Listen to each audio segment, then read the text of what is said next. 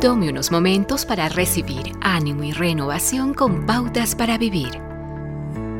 Por sorprendente que sea, el soldado romano y lo que representó dejó un impacto apreciable en los escritores del Nuevo Testamento. En gran medida, la imagen del soldado se utilizó para explicar de lo que se trata la vida cristiana. Pablo, escribiendo a los Efesios, habló de la armadura del soldado romano, dando una imagen de cómo el creyente debe equiparse a sí mismo para la batalla. Él debe tomar el casco de la salvación, la coraza de la justicia, la espada del Espíritu, y sus pies dispuestos para el Evangelio de la paz.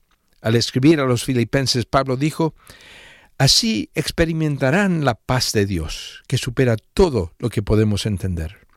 La paz de Dios cuidará su corazón y su mente mientras vivan en Cristo Jesús.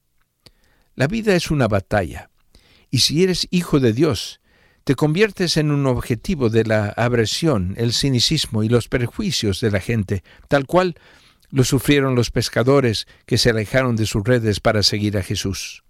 Hoy, sin embargo, rara vez se nos recuerda que estamos en una batalla contra enemigos gigantes de nuestras almas.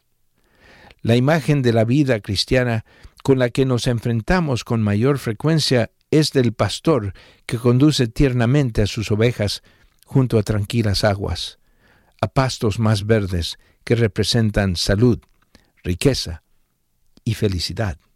Jesús vino a un mundo lleno de hostilidades y batallas y triunfó sobre ellos. Él entiende las batallas que nosotros peleamos como dicen las palabras del viejo himno, claro que debo pelear si quiero ganar. Aumenta mi coraje. Señor, yo soportaré fatiga, dolor, sostenido, estaré en tu palabra. Qué preciosas promesas encontramos en la Biblia. Acaba de escuchar a Eduardo Palacio con Pautas para Vivir, un ministerio de Guidelines International. Permita que esta estación de radio sepa cómo el programa le ha ayudado. Acompáñenos en la próxima emisión de Pautas para Vivir. Gracias por su sintonía.